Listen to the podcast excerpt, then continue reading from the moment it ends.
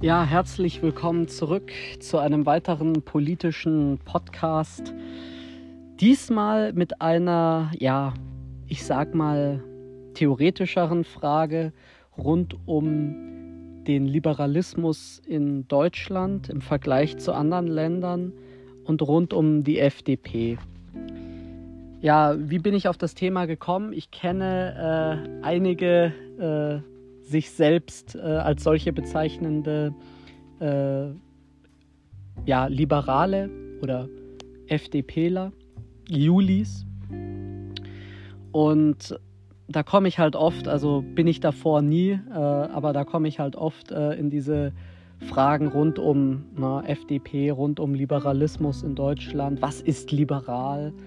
Ähm, wie weit sollte Liberalismus gehen? Ja, es gibt nämlich auch bei Liberalismus, ähm, was ja oft gerne mit äh, gleich mit mittiger Politik gleichgesetzt wird, da gibt es natürlich auch Extreme, völlig klar. Und ähm, ich wollte mich hier in dieser Podcast-Folge mal so ein bisschen damit auseinandersetzen und mal so meinen Eindruck von der ganzen Thematik rund um den Liberalismus in Deutschland äh, schildern. Und ihr könnt mir ja gerne mal eure Meinung schreiben. Wie seht ihr den Liber wie sieht es, wie seht ihr es um den Liberalismus in Deutschland bestellt? Ähm, ich möchte sagen, ich bin äh, ein Mann der Mitte. Das heißt, ich habe natürlich auch liberale äh, Züge, aber ich sehe eben den Liberalismus nicht als Selbstzweck. Also ich finde, man muss politische Entscheidungen nicht als gut ansehen, nur weil sie laut der Ideologie als liberal gelten. Also man muss keine äh, Sachen unterstützen, nur weil sie als liberal gelten. Ne? Weil das ist nämlich schon der, der Punkt, wo wir anfangen müssen, Liberalismus als Selbstzweck ja? oder auch liberaler Absolutismus könnte man das auch nennen. Also dass eben der dass der Liberalismus als Selbstzweck existieren muss und die Politik äh, den Liberalismus als Selbstzweck zu fördern hat. Ja. Ist eine Frage, mit der wir uns gleich auseinandersetzen sollen. Zunächst mal, wie definiere ich Liberalismus? Also der klassische Liberalismus ist eigentlich ein sehr einfaches Grundprinzip. Deine Freiheit endet da, wo meine anfängt. Das ist klassischer Liberalismus. Und das ist auch eigentlich so ein bisschen eine Grundmaxime, auf der moderne Demokratien fußen. Wie gesagt, in, de, in, der, Anglos, in der Anglosphäre, in Frankreich, ähm, da ist der Begriff Liberalismus ganz anders besetzt als in Deutschland.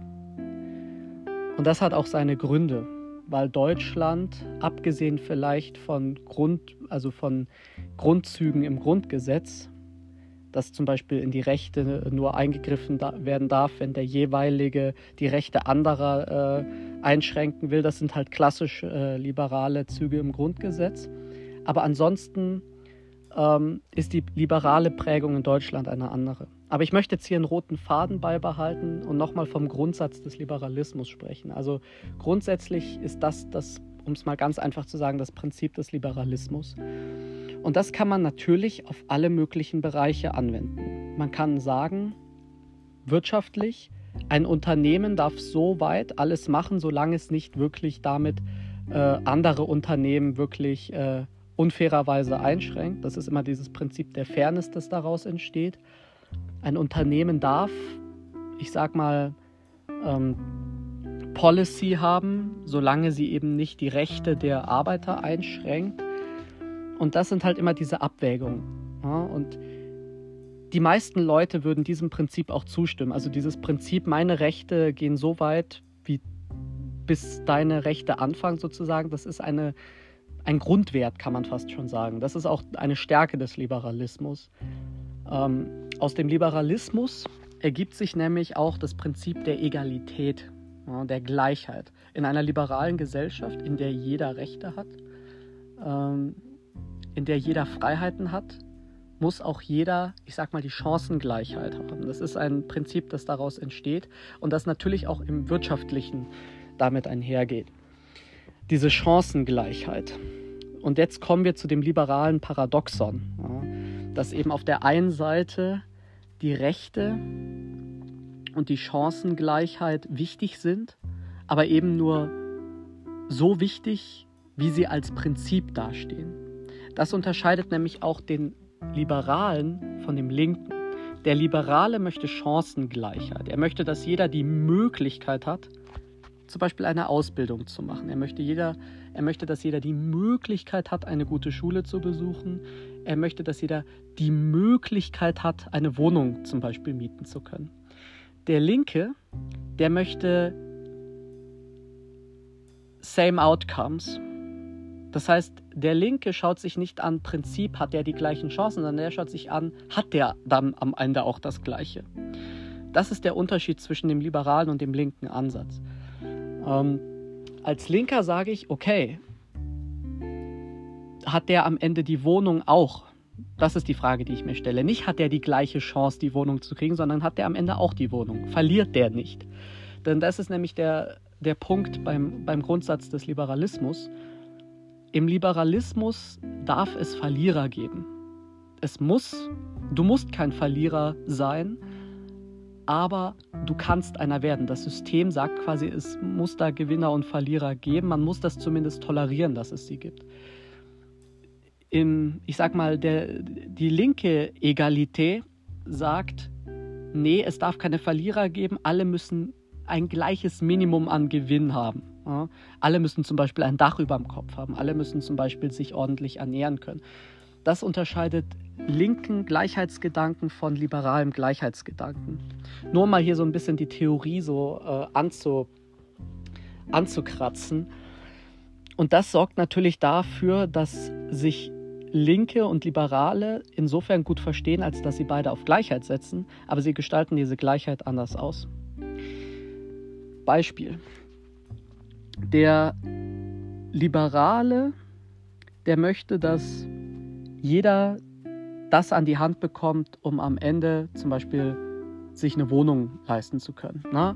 Jeder soll zum Beispiel einen Sprachkurs machen können, wenn er hierher kommt, damit er dann eventuell äh, besser in der Schule zurechtkommt, damit er dann eventuell sein Abi machen kann, damit er dann eventuell einen guten Job hat und sich dann eventuell eine Wohnung äh, in einer deutschen Großstadt leisten könnte.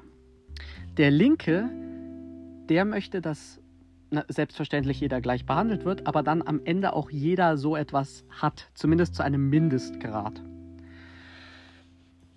Und das ist der Reibungspunkt, weil der Linke, der möchte quasi das gleiche Ergebnis und der Liberale möchte die gleiche Chance. Und das streitet sich ein bisschen, weil durch den linken Ansatz wird natürlich das maximal, der maximale Gewinn, die Lustmaximierung, wenn man äh, epikureisch denkt, wird ein bisschen runtergeschraubt, damit es einen Durchschnitt für alle gibt. Der Liberale sagt, okay, es gibt hier den großen Gewinn, aber es gibt auch den großen Verlust, wenn du es nicht schaffst. Und beim Linken gibt es halt für alle den Durchschnitt. Das ist so ein bisschen die Idee. Na, es soll jetzt keine Superhausbesitzer äh, äh, geben, aber vielleicht hier da zwei Wohnungen. Und der Liberale sagt, hey, wenn er es schafft, zehn Wohnungen. Ja, und dann gibt es halt welche, die haben keine. Und bei den Linken, da hat jeder eine, aber es hat halt niemand keine und dafür aber auch niemand sehr viele. Nur mal so ein bisschen die Ideen hier anzukratzen, weil ich, ich spreche sehr, sehr gerne, das hört man vielleicht über die politische Theorie hinter all dem. So, jetzt kommen wir zum gesellschaftlichen Aspekt. Ne? Und das ist auch das, wo halt oft diese Fragen aufkommen, wie wird das bewertet? Ähm, Gesellschaftsliberalismus äh, ist eben genau dieses, deine Rechte gehen so weit, bis halt die von den anderen Menschen anfangen. Beispiel, ähm, du kannst, äh, ja, du kannst dich frei bewegen, ja, aber wenn du zum Beispiel äh, obszön wirst, ne, wenn, du, wenn du dich nackt ausziehst und irgendwelche äh, Regentänze veranstaltest und das halt die Leute verstört, du denen damit halt auch schadest, ähm, dann musst du halt vielleicht in Gewahrsam genommen werden. also so viel zum äh, Gesellschaftsliberalismus, der natürlich auch bei den ganzen, ich sag mal, liberalen politischen Bewegungen stärker oder äh, weniger stark ausgeprägt ist. Und das führt uns jetzt zu einer anderen Richtung und das ist jetzt auch die Richtung, die in Deutschland, ich sag mal, sehr populär geworden ist. Das ist der Sozialliberalismus. Und das ist ein, ja, ich sag mal, recht deutsches Phänomen, kann man sagen, ähm, der sich ja auch ein, das sich ja auch einen Namen gemacht hat. Und ich glaube, die Romantik mit dem Sozialliberalismus, die geht ein bisschen zurück auf die Koalition der, äh, der SPD und der FDP damals mit Helmut Schmidt zurück. Ne? Also die große sozialliberale Koalition, die natürlich auch in beiden Fraktionen Eindrücke hinterlassen hat und auch äh, sowohl in SPD als auch in FDP so ein bisschen Anreize hinterlassen hat. Der Sozialliberalismus. Und der Sozialliberalismus ist mehr oder weniger ja, Liberalismus, Ordoliberalismus, also gehe ich auch nochmal gleich darauf ein, was das ist, ähm, gemischt mit einem, mit der, mit der Unterstützung von zum Beispiel einem Sozialstaat.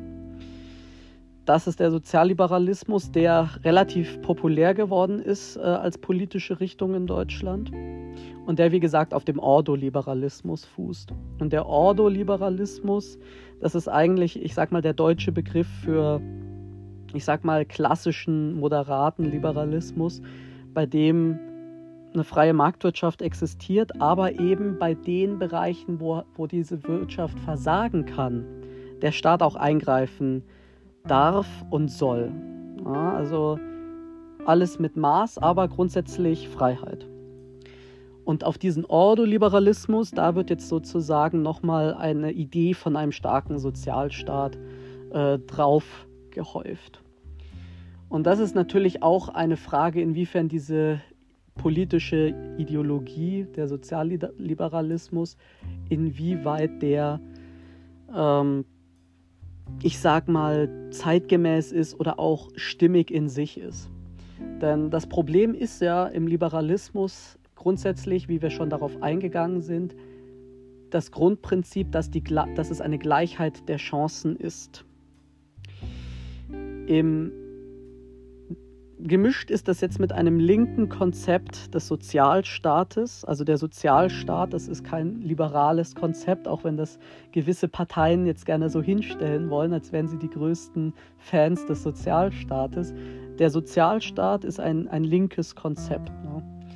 Ähm, und der Sozialstaat ist quasi die Idee, dass keiner ich sag's mal ganz grob, auf der Straße verrecken soll, wenn er es nicht geschafft hat. Na, der Sozialstaat sagt, okay, dir ging es irgendwie richtig mies, wir fangen dich auf, wir versorgen dich, versuchen dich wieder auf die Beine zu bringen. Das wird jetzt quasi auf diesen Ordoliberalismus obendrauf gesetzt und das kreiert dann so ein bisschen den Sozialliberalismus.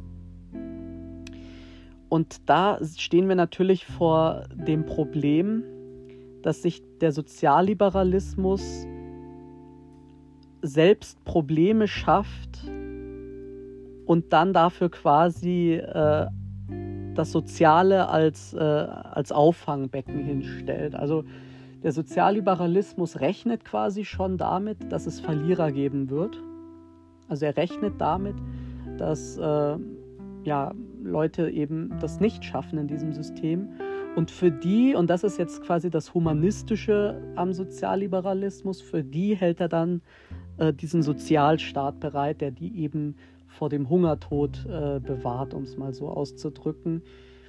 Und das Ganze wird dann natürlich mit dem Ansatz Fördern und Fordern verbunden. Na, also das, die Idee ist natürlich nicht, dass die Leute da in dem Sozialstaat äh, lange bleiben. Na, die Idee ist, dass die da das Mindeste kriegen und dann auch mit äh, einem Sanktionssystem äh, wieder in den Arbeitsmarkt integriert werden. Und das führt uns quasi zu dem Konflikt des Sozialliberalismus. Was soll überwiegen, das Soziale oder das Liberale?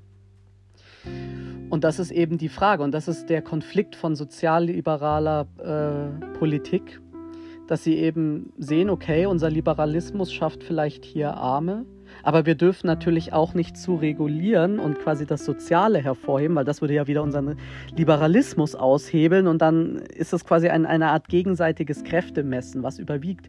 Das Interesse an einer freien Wirtschaft oder das Interesse daran, dass es den Leuten gut geht durch ein Sozialsystem? Und das ist, wie gesagt, äh, das Problem daran.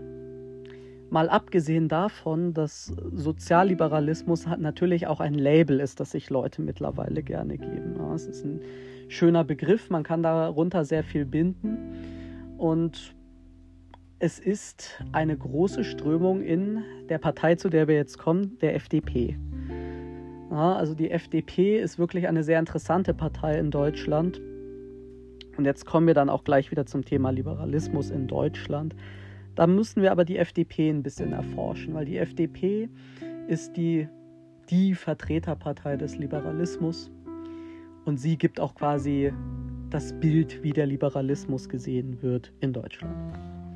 So, die FDP äh, ist eine sehr interessante Partei, weil sie quasi von einer Partei, die bei der man nicht stolz darauf war, wenn man Mitglied war, also die in der Partei, über die Partei wurde sich massiv äh, äh, lustig gemacht ähm, in äh, diversen Satire-Shows schon immer. Äh, es wurde gesagt, ah ja, du bist bei der FDP.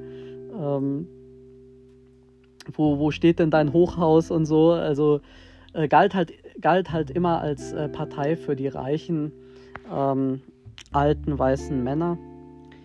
Und die FDP hat eine interessante Entwicklung hingelegt. Denn damals war die FDP wirklich noch eine Partei, die sich ganz klar rechts von der Mitte, rechts von der CDU positioniert hat. Ja, also da hat man versucht, wirklich teilweise die CDU rechts zu überholen mit diversen Themen. Und das war natürlich, äh, das war natürlich dann für, hat denen eine gewisse Stammwählerschaft gebracht. Auf der anderen Seite war die FDP damals auch noch, äh, wie gesagt, bei den, ich sag mal, Arbeitern stärker vertreten, ja, bei den einfacheren Leuten. Und das hat sich dann alles so ein bisschen gewandelt mit der, äh, ja, mit dem neoliberalen Trend in Deutschland, der seit Gerhard Schröder quasi immer noch besteht, hat sich die FDP natürlich sehr äh, transformiert und ist jetzt quasi eine Partei mit einer, ich sag mal, mit einer Tony Blair Mitte, mit einem sozialliberalen Teil und mit einem vermeintlich äh, kleiner werdenden rechtsliberalen Teil, wenn man das so nennen mag. Also in der Mitte neoliberal, an einer Seite ein bisschen sozialliberal und auf der anderen Seite ein bisschen rechtsliberal. Und das alles sucht sich dann so seinen Konsens. Und dann gibt es natürlich auch noch die Julis, ne? die Jugendorganisation der FDP. Und das ist ganz interessant, weil die nur liberal sind. Das heißt, für die Julis ist, liberal, ist liberale Politik ein Selbstzweck. Und da sind wir auch wieder beim Thema Liberalismus ne, als Selbstzweck. Dann ist natürlich auch die Frage, wie sehen die Julis Liberalismus? Ich habe erst neulich, das war sehr interessant, ich habe erst neulich mit einem äh, Freund von mir gesprochen, der, ähm, der Unternehmer, äh, Unternehmer ist und der auch sehr, ähm, dem ich auf jeden Fall zugetraut hätte, dass er FDP wählt. Und er hat gesagt, nö, weil die verstehen ihren eigenen äh, Liberalismus nicht. Und das äh, führt mich halt auch zu den Julis, also zu der Jugendorganisation der FDP. Und das ist wirklich sehr interessant, weil man von den Julis sehr viele Forderungen hört, ähm, die einen natürlich erstmal schockieren. Also die schockieren auch tatsächlich Leute innerhalb der FDP. Hat sich auch äh, Christian Lindner äh, dementsprechend nicht gerade positiv über so manche Juli-Forderungen geäußert. Aber woher kommt das? Ne? Also die Julis die sind weder neoliberal, auf keinen Fall rechtsliberal und auch nicht wirklich sozialliberal, sondern die sind einfach nur liberal. Für die ist das Liberale an sich ein Wert. solange es Freiheit heißt, auf irgendeine Art ist es gut. Ja, da, daran machen die das fest, das ist quasi deren Maxime. Ja, mehr Freiheit ist gleich auch mehr ähm, Ge Gemeinwohl. Und ich komme natürlich nicht drum rum, äh, über so ein paar äh, Juli-Forderungen zu sprechen, aber ein Beispiel ist äh, zum Beispiel die Legalisierung äh, von Inzest. Ja. Das ist eine Forderung der Julis. Keine, zu denen die Julis wirklich gesamtheitlich stehen, da muss ich fair sein. Ne? Also das, das sind ein paar in den Verbänden, die da wirklich stark äh, Stellung beziehen, aber es gibt auch ein paar Julis, die sind jetzt nicht stolz darauf, wenn man sie darauf anspricht. Also ich möchte fair sein, nicht alle über einen Kamm scheren, aber kommt von Juli-Seiten. So, jetzt denkt sich natürlich äh, der, ich sag mal, äh, Mensch mit einem starken Wertekompass, was soll das? Na? Ähm, ist das wirklich liberal? Ich sage ganz klar, das ist nicht liberal. Denn es gibt bei solchen äh, Inzestbeziehungen immer eine Art von Gefälle. Das ist irgendeine Art von Komplex, das ist irgendeine Art von psychischer Störung, die dann äh, beispielsweise von, von dem Bruder ne, oder von der Schwester ausgenutzt werden. So, äh, ob, obwohl sie natürlich auch erwachsen sind. Ne? Also die, die Julis wollen das unter Erwachsenen äh, legalisieren. Aber auch da entsteht dieses Verhältnis. Es ist nun mal so, dass das gerade in einer Familie sehr viel Schaden anrichten kann. Da sind wir wieder beim Prinzip Schaden, äh, Schadensvermeidung. Und es ist immer eine Art äh, Abhängigkeitsgefälle damit im Spiel, immer eine Art von äh, ja, Ausnutzung, Ausbeutung, auch wenn das beides Erwachsene sind. Und jetzt kommen wir natürlich wieder zu, dem, zu einer klassischen Verteidigung dieses, äh, äh, ja, dieses Vorstoßes. Also ihr merkt vielleicht, ich kann mich gerade bei solchen Themen, äh, da fällt es mir schwer, mich so gesammelt auszudrücken, weil es halt schon äh, ja, ein bisschen den, den Magen verdreht. Ähm, da kommt dann eine häufige Verteidigung, ja, es gibt Geschwister, die, die irgendwie über äh, über Jahre hinweg äh, an ganz anderen Orten auf der Welt aufgewachsen sind und die lernen sich dann kennen und darf man denen nicht erlauben und so. Das ist halt wieder dieses Argument, dass man halt für, für solche, ja, ganz seltene Fälle das Recht für alle ändert. Und klar, der Schaden ist wahrscheinlich geringer, wenn sie getrennt aufwachsen, aber es gibt immer dieses Grundgefälle. Es gibt immer dieses, das ist Bruder, das ist Schwester.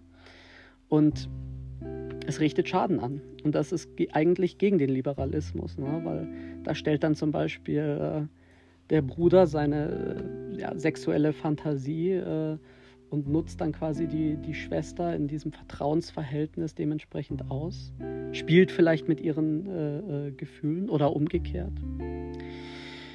Und das ist halt alles sehr, sehr kritisch zu bewerten. Und ich weiß, auch der Deutsche Ethikrat hat sich äh, dafür ausgesprochen, das zumindest zu entkriminalisieren. Ist äh, auch nicht ethisch in meinen Augen. Ne? Ich beschäftige mich auch sehr viel mit der Ethik. Was ist moralisch richtig, was ist moralisch falsch? Und da kann ich auch nicht zu dem Schluss kommen, dass es richtig ist. Denn das Grundgesetz schreibt ja auch vor, da sind wir auch wieder Kompatibilität mit dem Grundgesetz, schreibt ja auch vor, die Familienordnung. Und ist dadurch auch bedroht. Aber ich möchte jetzt gar nicht so sehr darüber reden, sondern weiter über den Liberalismus. Und das ist halt das Problem mit den Julis, dass äh, für die halt einfach es wichtig ist, liberale Politik zu machen und die Opfer dessen, die gesellschaftlichen Opfer, die sind denen egal. Ja, es geht halt darum, ihr, ihr Prinzip umzusetzen. Das ist Fanatismus. Ja. Und da möchte ich auch gerade mich vielleicht an die Jüngeren richten. Wo, wozu führt Fanatismus? Ne? Fanatismus führt, denke ich, nicht zu, zu guten ähm, Entscheidungen, sondern das äh, kann dann auch schlechte Politik herbeiführen. Also man sollte immer schauen, wird da noch Vernunft angewandt. Und die wird da in dem Fall nicht angewandt. Nun ist es aber auch so, dass die Julis nicht alle gleich sind. und dass es da auch welche gibt, die einfach wegen ein paar wirtschaftlichen Themen bei den Julis sind, weil sie sich halt da am meisten aufgehoben fühlen, aber bei solchen radikalen Vorstößen dann auch wieder abspringen. Gibt es auch, möchte ich fair sein. Aber grundsätzlich ist das so ein bisschen der Grundansatz. Ähm, genau, und das führt uns jetzt zum Liberalismus in Deutschland, wie der historisch gewachsen ist. Das Problem ist, dass, oder was heißt das Problem? Das Interessante ist, dass, ich sag mal, die deutsche Politik, wie ich bereits ange, äh, äh, ja, angeführt habe, nur zum gewissen Grade äh, auf Liberalismus fußt. Das Grundgesetz hat liberale, äh, wie gesagt, Prämissen. Aber ansonsten ist unsere Politik massiv geprägt durch die Christdemokratie, durch den Sozialismus.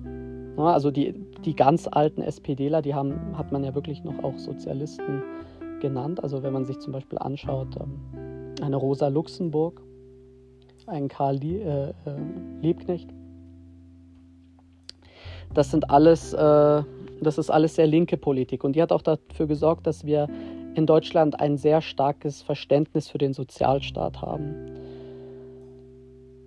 Also wie gesagt, Christdemokratie, später dann wurden wir auch geprägt durch die Sozialdemokratie, die das Ganze sozusagen als Mitte zusammengeführt hat. Aber der Liberalismus war hier immer nur kleiner Koalitionspartner.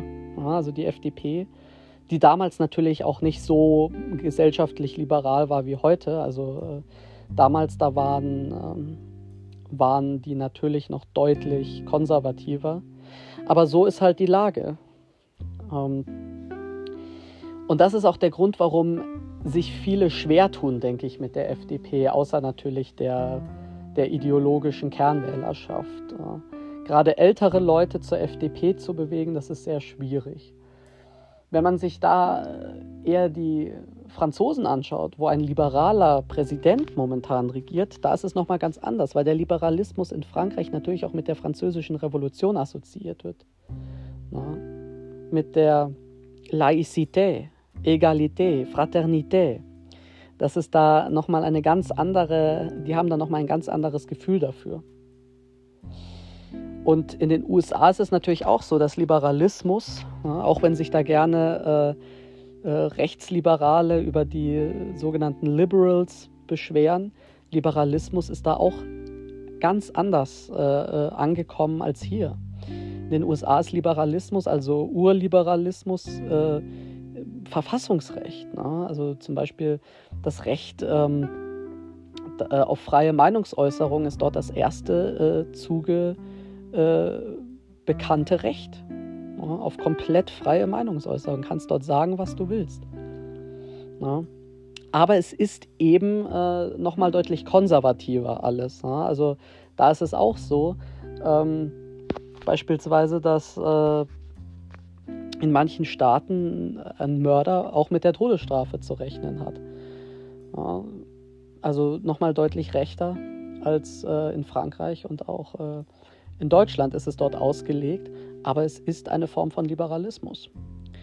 Und in Australien ist es auch so, da, gibt, da ist die führende Partei auch eine Partei, die sich äh, Liberal im Namen hat. Und die macht auch, ich sag mal, sehr mittige Politik. Und in Japan regiert seit Urzeiten quasi eine äh, Liberal Democratic Party. Und die sind auch nochmal deutlich konservativer. Und dieser, ich sag mal, sehr links, sehr gesellschaftlich progressive, angehauchte Liberalismus, den findet man eigentlich äh, eher, wie gesagt, in Deutschland. Und das führt mich zum nächsten. Ich glaube, dass die FDP sehr erfolgreich wäre, wenn sie so wäre wie zum Beispiel die äh, Liberalen in Australien. Also die gewinnen da konstant Wahlen und äh, schaffen das halt da dem Liberalen auch diese, ich sag mal, rechtere äh, Marke zu, äh, zu geben. Und in Deutschland äh, ist das ist dieses, wenn man links will, dann geht man halt zur SPD. Ja, da setzt man sich dann für die Arbeitnehmerrechte ein. Und wenn man dann halt äh, irgendwie äh, sehr liberal äh, oder ich sag mal Wirtschaftsliberalismus will, dann ist man mittlerweile auch bei der CDU ganz gut äh, bestellt. Und das ist auch das Ding, warum sehr lange die FDP halt einfach nur als, ich sag mal, reicher Elitenclub gewertet wurde, der halt nochmal das äh, i-Tüpfelchen auf der bereits äh, deregulierten liberalen Politik von Frau Merkel war. Ähm, und das ist halt der Punkt. Ne? Und insofern glaube ich, dass der Liberalismus in Deutschland äh, nie wirklich angekommen ist und mit dem aktuellen Kurs der FDP zwar bei den jungen Leuten durch einige parteipolitische Versprechen ähm, auf Zustimmung stößt, aber in der Praxis wird das auch nicht auf Zustimmung stoßen, ähm, denn der absolute Großteil der Gesellschaft, der würde zum Beispiel eine Legalisierung von Inzest komplett ablehnen. Und das wissen die auch. Ne? Und das ist halt der Punkt. Ne? Also die, die FDP, die jetzige FDP ist quasi auch das Produkt ähm, einer Jugend, die Angst um die Zukunft hat, die das Gefühl hat, sie müssen jetzt, jeder muss jetzt selber für sich quasi schauen, wie er seine Rente auf die Reihe kriegt. Ne? Die, seh, die nicht mehr einsehen, das, äh, die nicht mehr das umlagefinanzierte Rentensystem einsehen, die sagen, nee, ich sorge dann lieber für mich selber. Und die wollen halt dann eine Partei, die dieses Jugendliche äh, quasi ausstrahlt mit Parteimännern, die dann Sneaker tragen. Ne? Und das ist halt quasi das Produkt. Ne? Es ist diese Gesellschaft, die sich abkapselt, die meint, ja, okay, ich muss meine Freiheit maximieren. Wer weiß, wie viel in Zukunft noch übrig ist davon nach der Klimakatastrophe, ne, nach Corona. Und das äh, ist halt FDP dann. Ne? Ich persönlich kann mich damit wenig identifizieren. Also ich, ich habe gewisse Sympathien für, wie gesagt, gewisse Ordoliberale. Diesen Sozialliberalismus, den halte ich für ein bisschen nichts Halbes und nichts Ganzes. Also ich finde, äh, da muss man sich dann ein bisschen entscheiden, wie man das machen will. Ähm, schwierig, schwierig. Also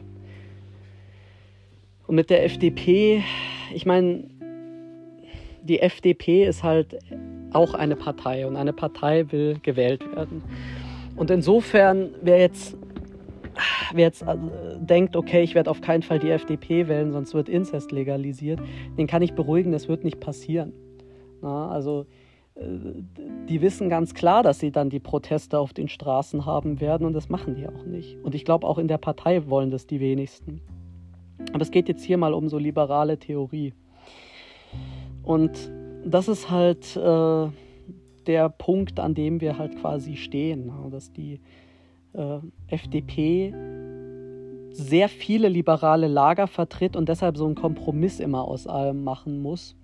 Und das sorgt natürlich dafür, dass es dieser Kompromiss auch bei vielen Leuten ankommt, aber dass es eben keine Stammwählerschaft gibt. Ne? Weil ich kenne viele, die jetzt seit, der, seit den Entscheidungen, die die FDP so getroffen hat, auch jetzt im Wahlverfahren, dass die gleich wieder sagen, ja, wähle ich jetzt nicht mehr. Ne? Also das ist halt das Problem. Ne? Und da ist halt natürlich auch die Frage, wird die FDP nochmal äh, sich neu ausrichten, vielleicht konservativer? Schwer zu sagen. Also ich glaube, man versucht jetzt erstmal die Jugendlichen, ähm, die gerade Generation Klima, sage ich mal, die versucht man jetzt erstmal mitzunehmen. Ja, man gibt ihnen eben nicht diese Idee, wie sie zum Beispiel von der SPD und den Grünen geprägt wird, dass wir eben alle zusammen diese Krisen durchstehen, sondern die geben ihnen eher den Ansatz, hey, wir geben euch die Mittel, dass ihr euch alle selbst helfen könnt und die maximale Freiheit dann äh, genießen könnt. Ähm, ist halt eine Frage, was man, was man da attraktiv findet. Und der Liberalismus ist, um nochmal jetzt auf den zurückzukommen, ist natürlich etwas, was vom Grundsatz her mir zuspricht aber man darf nicht vergessen, äh, es gibt von allem eine extreme äh, Fassung und die wünscht man sich dann nicht. Also es gab auch liberale Kreise in den 80ern, die Ähnliches gefordert haben wie äh, die grünen Kreise in den 80ern in Bezug auf das äh, Sexualstrafrecht. Und das wünscht man sich auch nicht. Na? Also da muss man schauen, dass man da Liberalismus und Liberalismus unterscheidet. Ja. Und die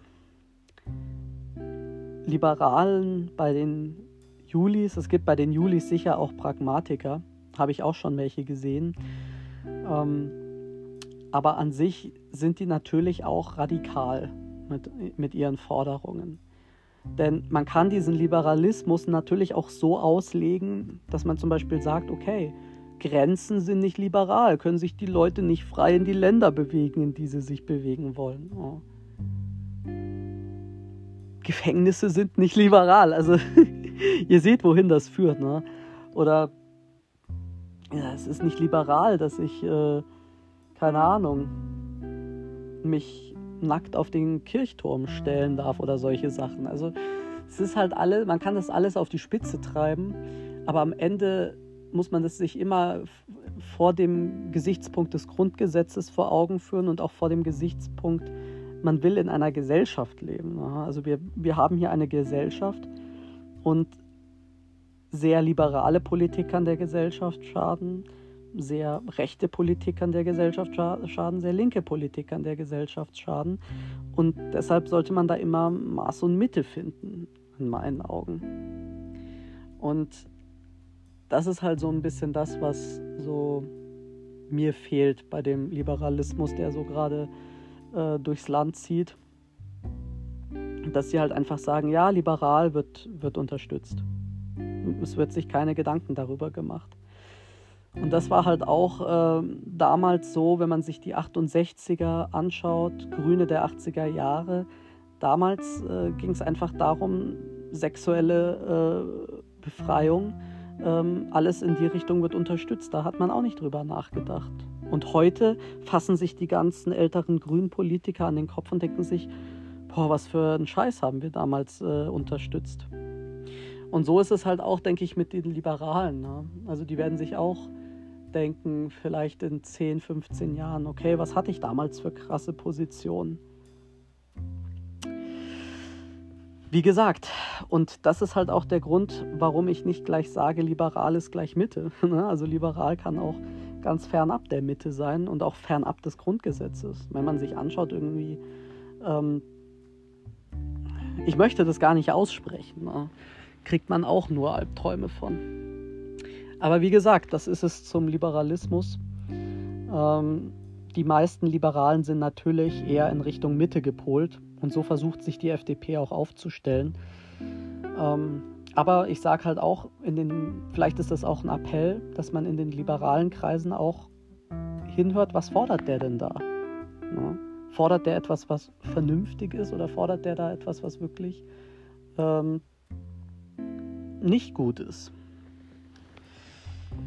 Und das sind halt die Fragen, die man sich stellt.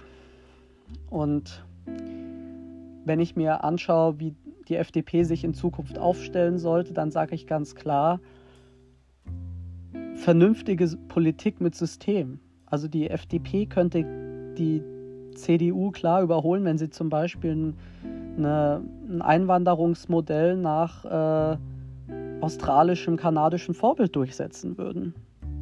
Wenn sie da auch Konsequenz dann zeigen, wenn es zu solchen äh, Fällen kommt. Ne? Wenn dann gesagt wird, okay, der ist straffällig, der muss dann auch wieder zurück. Auf der anderen Seite werden eben die guten Leute hier auch willkommen geheißen und können sich gescheit integrieren. Das ist auch wichtig. Und das ist, glaube ich, eine, ein ganz guter Ansatz. Wenn Sie halt auch im Bereich der Klimapolitik eben auch schauen, okay, äh, wie kommen wir da auf realistische Ziele? Und das realistische Ziel ist jetzt nicht Atomkraft wieder einzuführen, so wie es manche Liberale auch fordern, sondern halt wirklich etwas, was sich umsetzen lässt. Oder in der Außenpolitik, dass man da halt auch dann sagt, okay, wir versuchen da Brücken zu bauen. Also all das könnte die FDP ganz gut machen. Auch in der Innenpolitik, dass sich halt da auch dann nicht irgendwie quergestellt wird, wenn die Sicherheitsbehörden da entsprechende Kompetenzen brauchen, auch mal äh, gefährliche Leute zu überwachen. Ja, also das wären halt auch so Sachen. Ähm, auf der gleichen Seite können sie natürlich auf jeden Fall auf ein starkes Datenschutzrecht pochen. Ja, sonst wäre Liberalismus sollte da auch schon sein. Aber das wären halt so äh, Ansätze. Und gerade Europapolitik. Ja, also Europa, aber realistisch. Gerade wenn, sie, wenn man sich die äh, Finanzpolitik anschaut. Und der, der, Sozialstaat, der bleibt, wie gesagt, das, die große Frage beim, äh, beim Liberalismus, wie soll der ausgestaltet sein? Und für viele Liberale ist es halt fördern und fordern. Und dann gibt es halt Sozialliberale, die dann vielleicht noch ein bisschen mehr äh, Versorgung dort einbringen. Aber der neoliberale Weg ist so wenig Sozialstaat wie möglich, so viel eben wie nötig. Und der sozialliberale Weg, der ist da ein bisschen humaner. Der schaut sich dann vielleicht auch an, okay, wie kann man bei der Wohnungspolitik ein bisschen anschrauben und so. Aber ist halt auch nicht äh, die gängige Meinung innerhalb der FDP. Also die FDP macht auch eine, nur so viel wie nötig im Sozialstaat und hofft auch die meisten Sozialleistungen zu binden. Ähm, wie gesagt, ist alles Ansichtssache. Und die FDP könnte, aber sie muss sich breiter aufstellen. Ne? Sie, sie, muss sich halt äh, auch für, sie muss halt auch für die Leute da sein, die eben nicht äh, so und so viel Geld am Ende des Monats in einen Fonds reinstecken können für ihre Rente. Ja, also das Thema Rente ist ein riesiges, äh, riesiges Problem. Und da muss die FDP halt auch sich klar für diese Leute aufstellen. Und äh, das muss halt alles breit aufgestellt sein, breit gefächert. Und das hat die CDU bisher immer ganz ja, gut hingekriegt, so als Partei für alle dazustehen. Und das muss halt die FDP auch hinkriegen. Und wenn sie das schaffen, dass sie eben nicht nur entweder Jugendlich- oder Altherrenclub sind, sondern wirklich breit aufgestellt sind, vom Pfleger über den Polizisten, über die alleinerziehende Mutter, über, den neu, über die neu zugewanderte Fachkraft. Das muss alles abgedeckt sein, damit man eine Volkspartei wird.